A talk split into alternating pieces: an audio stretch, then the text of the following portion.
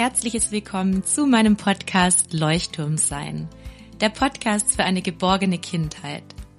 Meine Vision ist es, dass Kinder durch die Begleitung ihrer Bezugspersonen ein starkes Selbstwertgefühl entwickeln und darüber zu selbstbewussten, glücklichen und liebevollen Menschen heranwachsen.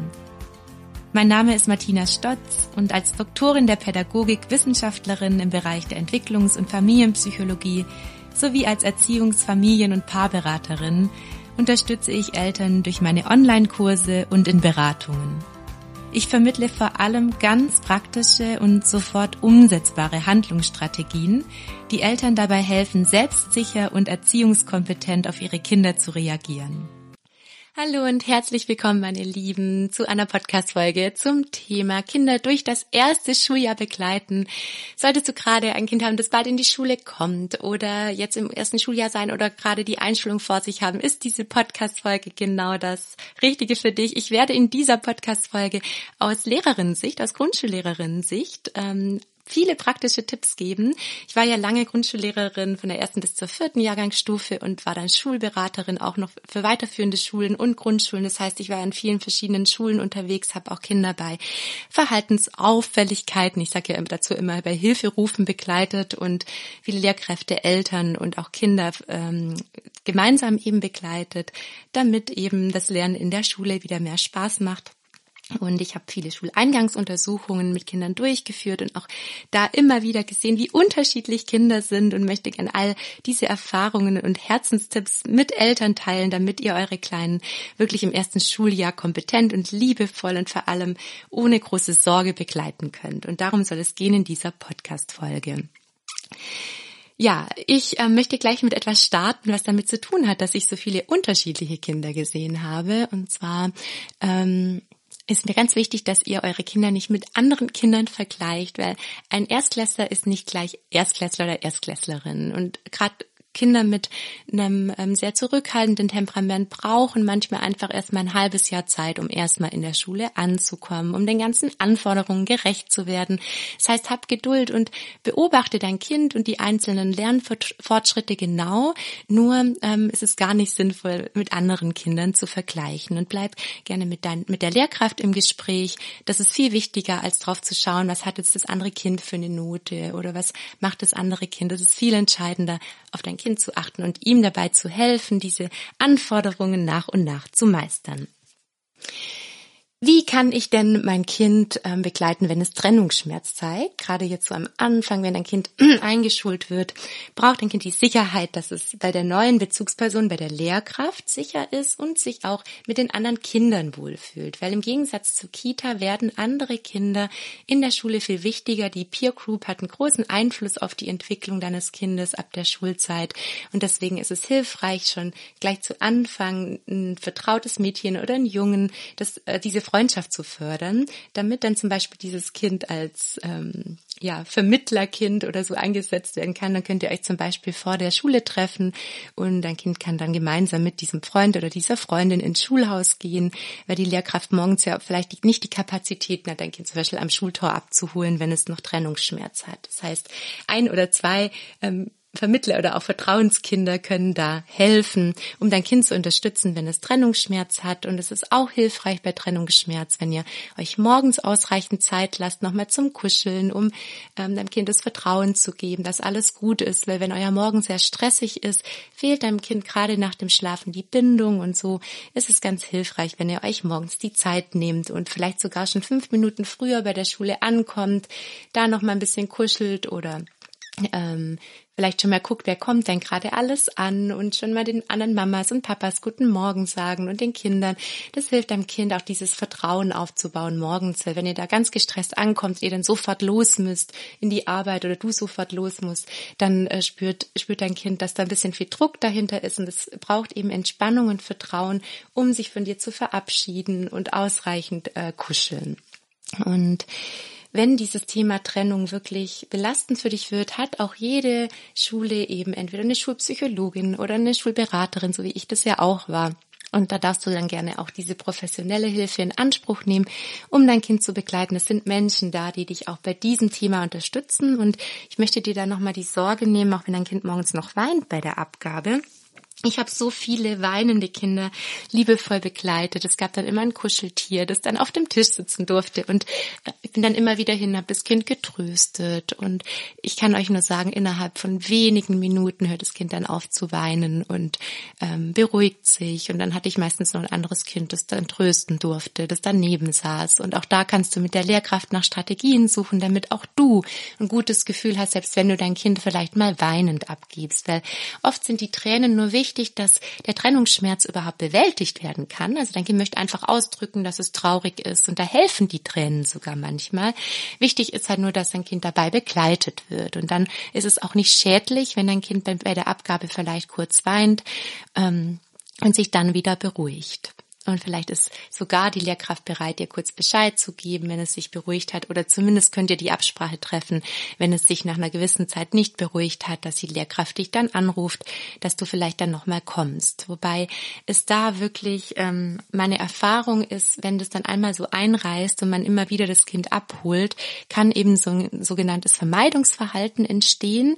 Und deswegen ist es eigentlich eher wichtig, dass du klar bist, mein Kind geht in die Schule, ich weiß, dass mein Kind dort aufgehoben ist und wenn wenn du da sehr klar und ruhig bist und auch ein klares Warum für die Schule hast, ist dieser Trennungsschmerz in aller Regel innerhalb von wenigen ähm, Tagen oder vielleicht auch manchmal Wochen gut zu bewältigen. Und du besprichst mit deinem Kind auch, welche Strategien helfen können ähm, wie gesagt, das ist nun mal so ein ganz eigenes Thema. Hör das uns auch gerne nochmal in meine Podcast-Folge rein. Mein Kind möchte nicht in die Kita. Da gibt es auch nochmal viele Strategien, die helfen, um den Trennungsschmerz zu bewältigen und vor allem hilft eben die Einfühlung häufig dass du deinem Kind sagst, ich weiß, du würdest so gerne wieder mit nach Hause und da ist es so gemütlich und kuschelig und gleichzeitig entscheide ich als Mama, dass die Schule für dich jetzt hier genau das Richtige ist und ich weiß, dass du das schaffen kannst.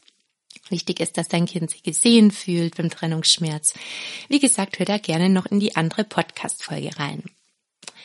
Dann kommen wir jetzt auch schon zum nächsten praktischen Tipp.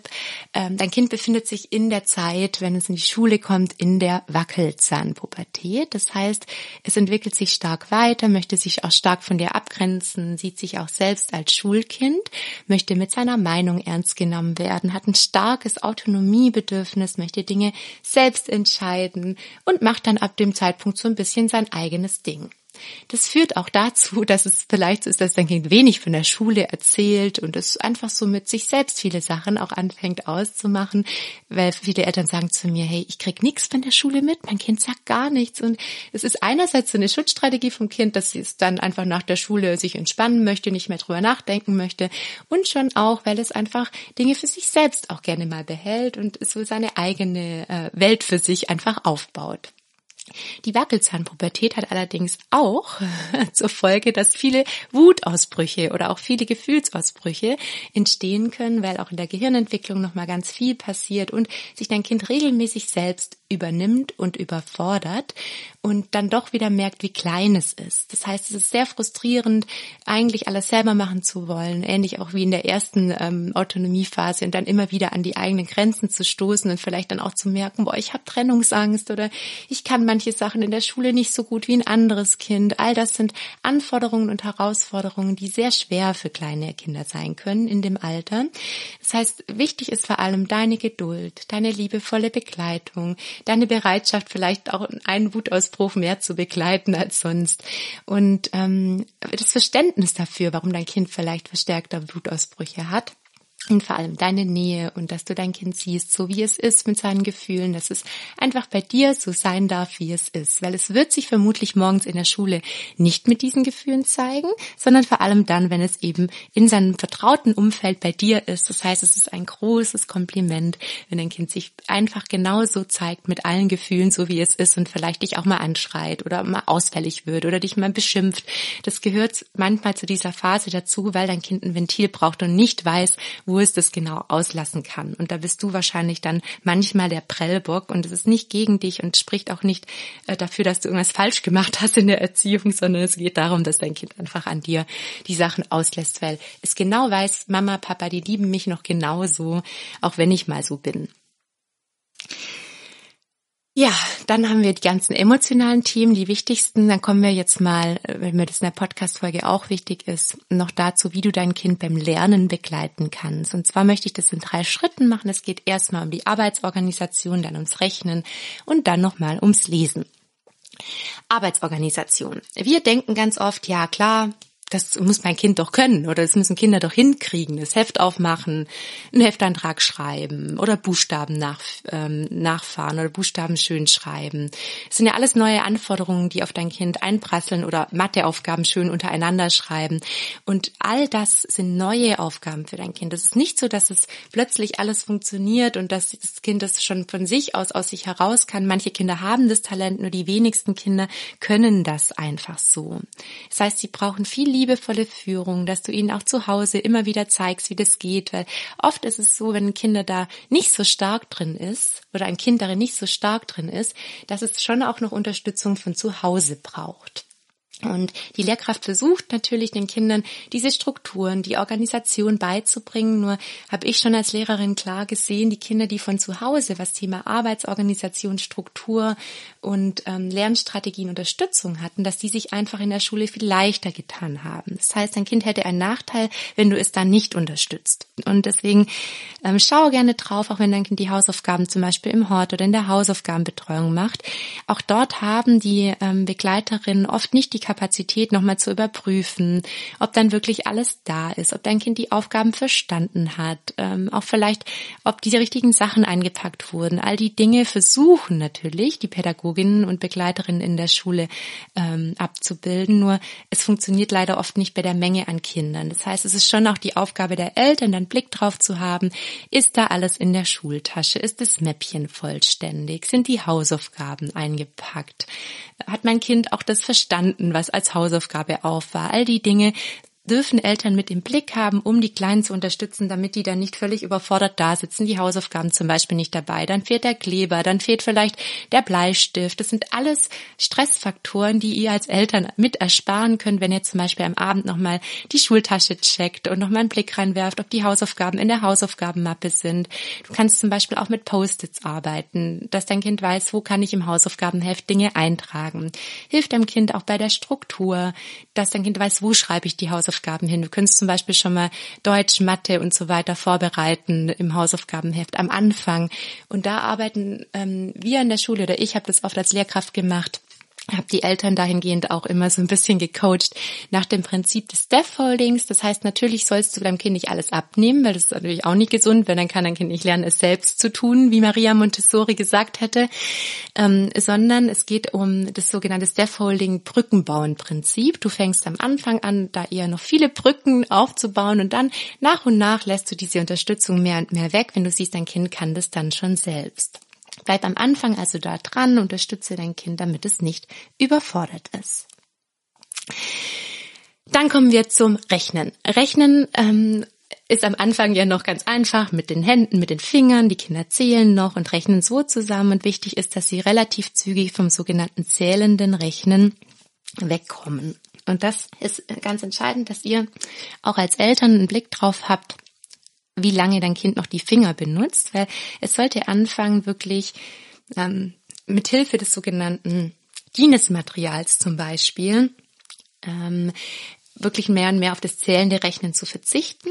Das heißt, dein Kind sollte auf einen Blick zum Beispiel erkennen, was sind fünf, was sind drei, also so ein Mengenverständnis ähm, zu bekommen, damit es nicht mehr ähm, immer wirklich mit den äh, Fingern oder auch mit Stiften oder so rechnen muss. Und das DINES-Material, also das heißt D-I-N-E-S-Material hilft, dass Kinder sehen, dass in einer Zehnerstange ähm, äh, zehn Einerwürfel drin sind, also sind so Einerwürfel, Zehnerstangen, dann gibt's auch mit der Zeit noch Hunderterplatten und da sieht dein Kind eben, dass in einer zehn zehn Einerwürfel sind. Und so ähm, hat dein Kind dieses sogenannte Bündelungsprinzip verstanden und dann sollte dein Kind noch das Stellenwertprinzip verstehen, dass zum Beispiel der Einer einen bestimmten Platz hat und der Zehner einen bestimmten Platz hat.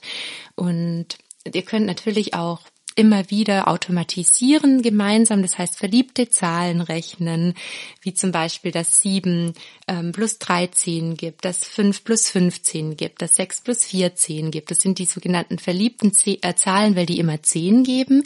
Und diese verliebten Zahlen sollte dein Kind wirklich im Schlaf können. Das sind automatisierte, auswendig gelernte Aufgaben sozusagen, die deinem Kind dabei helfen, Rechenschritte schneller zu vollziehen. Und dann kommt irgendwann die Herausforderung mit dem Zehnerübergang. Auch da solltest du einen Blick drauf haben, dass dein Kind es versteht. Da gibt es verschiedene Rechenstrategien, den Zehnerübergang gut zu meistern. Und ähm, achte gerne einfach drauf, dass dein Kind die Aufgaben, die auch als Hausaufgaben oder als Lernaufgaben auf sind, ähm, richtig nachzuvollziehen, richtig zu verstehen. Weil oft ist es eben so, dass Eltern denken, ja, das, mein Kind hat ja die Hausaufgaben gemacht, nur schreiben kleine Mäuse auch häufig einfach mal eine Zahl hin, damit sie schnell fertig sind und raus dürfen zum Spiel spielen. Und wenn alles ausgefüllt ist, ist es aus Kindersicht auch erledigt. Und ähm, auch wenn da eine ganz falsche äh, Zahl steht. Und häufig ist auch so, dass Kinder gerade im Hort Hausaufgaben abschreiben und das vielleicht die Begleiterinnen dort gar nicht so mitkriegen. Ähm, deswegen achte gerne drauf, dass das Verständnis da ist, weil gerade wenn am Anfang da im ersten halben Jahr zu viel verpasst wird, wäre das schade. Dann muss dein Kind danach so viel nachholen. Ist alles machbar, nur wirf wirklich gerne von Anfang an einen Blick drauf, dass dein Kind die Aufgaben auch versteht. Und jetzt kommt auch noch eine wichtige Ergänzung. Wenn du das Gefühl hast, mein Kind hat es wirklich ähm, allumfänglich verstanden, dann braucht dein Kind nicht zum hundertsten Mal die gleiche Aufgabe rechnen, weil das kann durchaus auch frustrierend sein. So viel zum Rechnen. Ähm, achte auch gern drauf, dass dein Kind die Zahlen ordentlich schreibt, richtig in die Kästchen reinschreibt, weil das sind auch so Sachen, die dann ähm, manchmal passieren, dass die, das Kästchen nicht erwischt wird oder ähm, die, die Zahlen irgendwo hingeschrieben werden. Und auch das sind so Dinge, die erleichtern deinem Kind einfach später schneller und zügiger und strukturierter zu arbeiten. Nicht, weil ich jetzt sage, jedes Kind muss perfekt schreiben oder perfekte Zahlen schreiben. Nur diese, dieses gewisse Maß an, an Ordnung und auch an Sorgfalt hilft deinem Kind in der Schule insgesamt für Schulerfolg, weil leider ja darauf sehr viel Wert gelegt wird und deswegen gleich ganz von Anfang an so ein bisschen drauf achten. Ähm, ja, Genau. Dann gehen wir weiter zum Lesen und Schreiben. Dein Kind lernt Lesen und Schreiben gleichzeitig. Das heißt, deswegen achte gerne zu Hause darauf, dass du auch mit viel Lesefreude ans Lesen gehst. Lebe vor, dass du selber Spaß am Lesen hast. Lies weiterhin viel vor. Lass dein Kind auch laut vorlesen. Das ist entscheidend und wechselt euch zum Beispiel beim Lesen ab.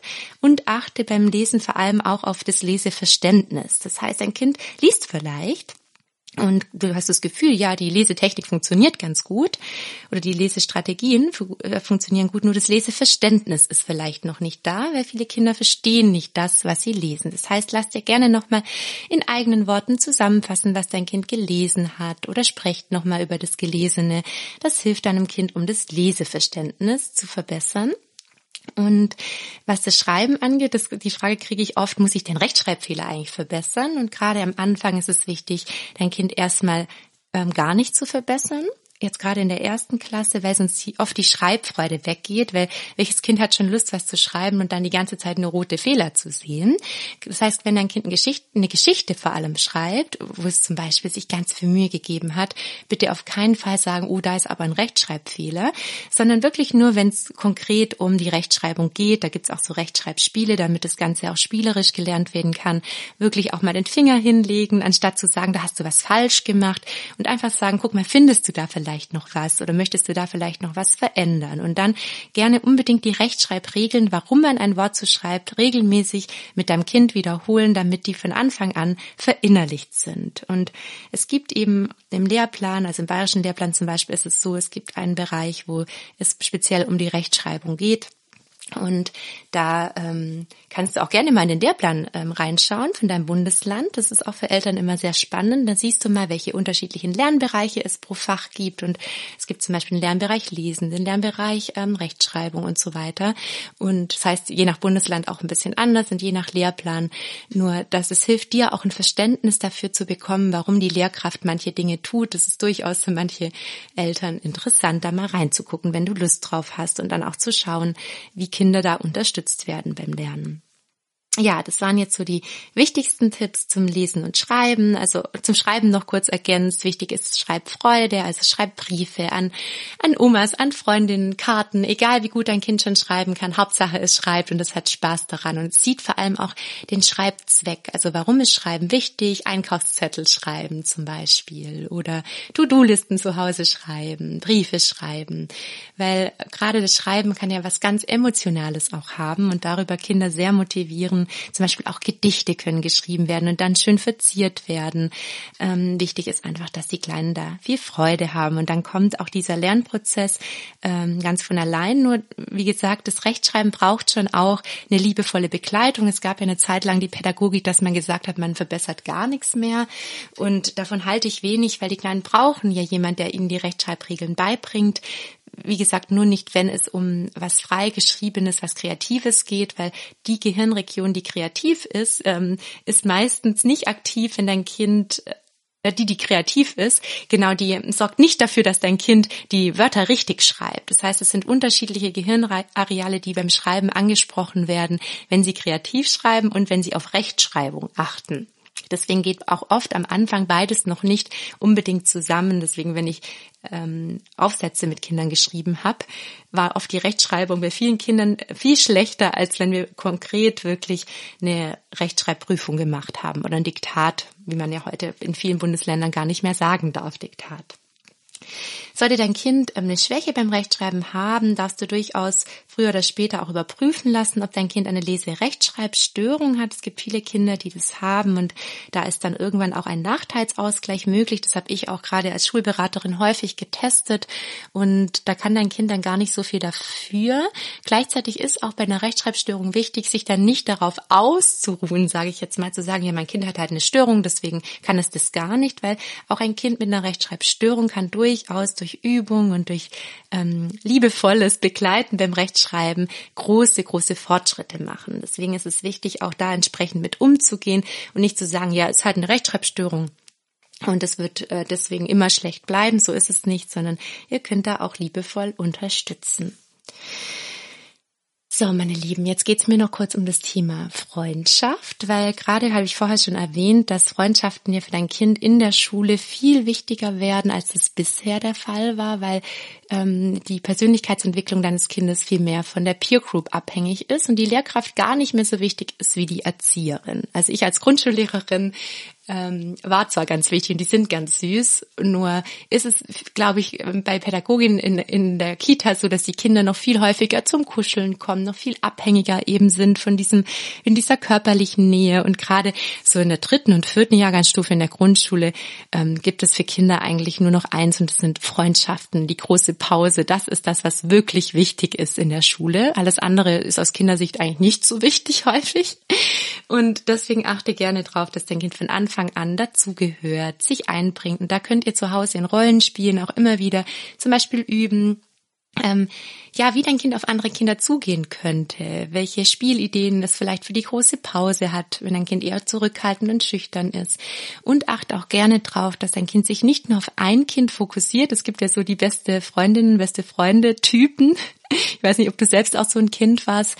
Und da ist eben oft das Thema, wenn dann diese beste Freundin, dieser bester Freund nicht in der Schule ist, dann ist dein Kind so ein bisschen abhängig davon und möchte vielleicht dann selbst nicht in die Schule gehen, weil das die Freundin krank ist. Und darum fördere gerne auch Freundschaften, zumindest zwei, drei Freundschaften ähm, und lad zum Beispiel auch mal ein anderes Kind ein, damit dein Kind sich nicht so auf ein Kind fokussiert und nicht so abhängig wird davon. Das ist sehr empfehlenswert. Das habe ich als Grundschullehrerin zum Beispiel bewusst auch immer gemacht dass ich Kinder dann mal umgesetzt habe und die mal nach einem, neben einem Kind saßen, das ähm, vielleicht jetzt nicht unbedingt die erste Wahl gewesen wäre, nur das fördert natürlich auch die Klassengemeinschaft.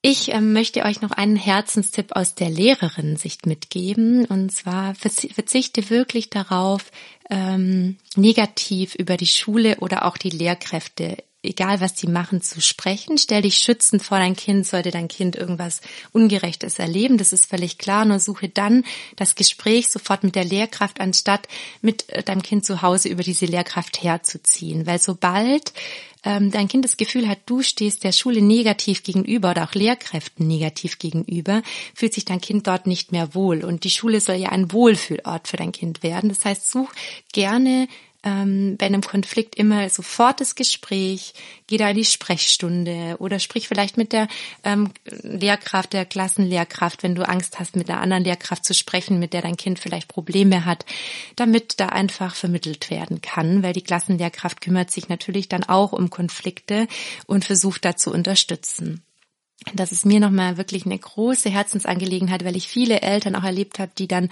hergezogen sind über Kollegen von mir und das Kind natürlich dann ganz verunsichert war. Und ich kann es nachvollziehen aus Elternsicht, dass man dann auch einfach mal ein schlechtes Wort verliert, wenn man sich denkt, oh, ich kann es nicht aushalten, wie mein Kind da behandelt wird, auch wenn man das eigene Kind schützen möchte. Nur ist es für das Kind, dass es sich dort wohlfühlen kann, kontraproduktiv. Was ihr machen könnt, ihr könnt euch natürlich immer schützen für eure Kinder stellen und sagen, ähm, ich möchte nicht, dass du bestraft wirst und ich möchte nicht, ähm, dass so mit dir umgegangen wird und dann kannst du dich mit deinem Kind einfühlen in die Lehrkraft. Warum hat die das denn gemacht zum Beispiel? Oder warum ähm, ist die denn so laut geworden, die Lehrkraft? War die wahrscheinlich ganz überfordert? Und so kannst du deinem Kind helfen, dass es auch das Verhalten der Lehrkraft nicht auf sich bezieht.